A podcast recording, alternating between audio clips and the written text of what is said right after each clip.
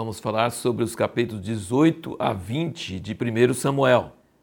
Nós notamos nesses capítulos que há um refrão: Deus era com Davi. E quando Deus está com a pessoa, ela acha graça diante de todo mundo, o povo gosta dela, ela se torna popular, ela se torna bem-sucedido. Isso aconteceu com José, até na cadeia ele foi colocado para administrar a cadeia, né? E então nós notamos que quando a presença de Deus está com a pessoa, quando Deus está com a pessoa, ela se torna carismática, ela se torna atraente, ela se torna popular. E isso, em resposta à pergunta que nós fizemos no último vídeo, é isso causa muitos problemas, porque ciúme é uma reação natural do ser humano e uma pessoa que carrega a presença de Deus e a graça de Deus e a prosperidade de Deus nas coisas que ela faz, isso suscita ciúme nos outros e principalmente em quem está acima da gente. E essas mulheres que cantaram que Saul matou seus milhares, mas Davi seus dez milhares, que cântico te deu problema. Saul imediatamente discerniu: esse cara vai subir, esse cara vai tomar meu lugar, esse cara é um perigo. Só porque as mulheres cantaram isso. E depois você vai ver que quando ele foi fugir de Saul e ficar com o rei da, da, dos filisteus, o, pessoal falou com ele: Esse Davi é o rei da terra. Mulher, as mulheres estavam cantando que ele matou os seus 10 milhares. Ele teve que fingir de louco para poder escapar. Então, essa canção das mulheres deu problema para Davi. Então, quando você recebe uma promessa de Deus, uma unção de Deus, a presença de Deus, o sucesso de Deus, você precisa lembrar que isso vai te trazer perseguição, ciúme, inveja, perigo de vida. E o principal, gente, que você precisa observar aqui é, é, é, é o seguinte: Davi não tinha a mínima intenção de tirar Saul. Davi não tinha a mínima ambição de tomar o lugar de Saul. Davi não queria nada com isso. Ele queria só servir a Deus. Ele não queria fazer nada. Mas Saul teve um ciúme terrível.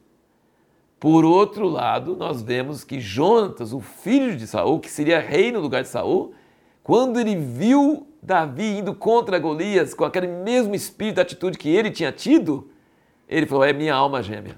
Ele amou Davi a ponto de dar sua armadura para Davi. A armadura de Saul não serviu em Davi não, mas a armadura de Jonatas serviu. Ele deu a armadura dele, deu tudo para Davi. Ele, ele aceitava ser segundo lugar para Davi ele aceitava ceder o lugar dele no reino para Davi. Isso mostra um cara que não só era corajoso para lutar as guerras de Deus, mas não tinha nenhuma missão própria. Ele só queria Deus. E quando ele viu Deus na vida de Davi, ele rapidamente, alegremente, apoiou Davi, defendeu Davi do pai dele.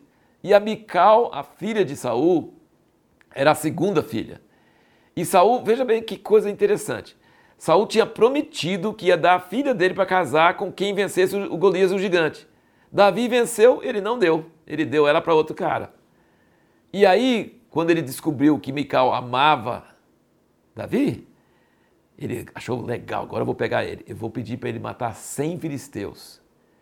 Aí Davi vai e mata 200. Mas Davi não tinha que matar nenhum. Ele tinha que ganhar a filha mais velha, mas Davi não tinha ambição.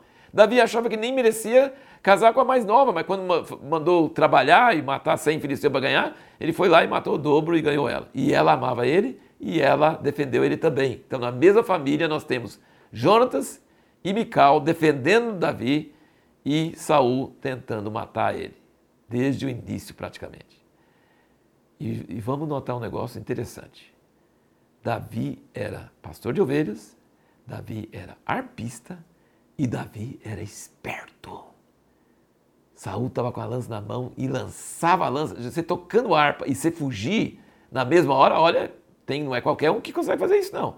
Duas vezes Saul tentou matar ele e ele escapou. Ele era muito esperto, apercebido e discerniu a hora e largava a harpa e saía correndo.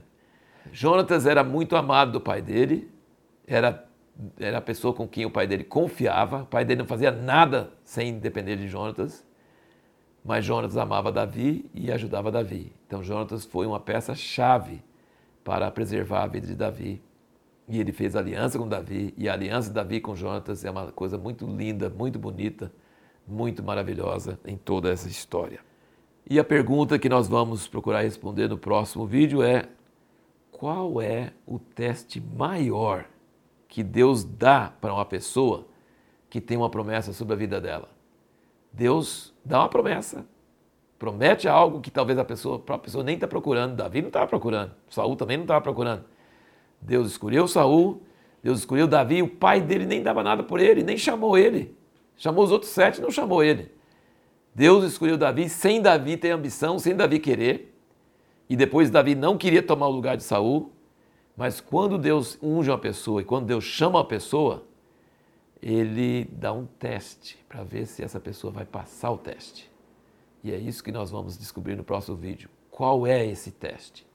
Você também deve ter uma promessa de Deus na sua vida. Qual é o teste que Deus vai te dar ou está te dando para você passar para que essa promessa se torne realidade.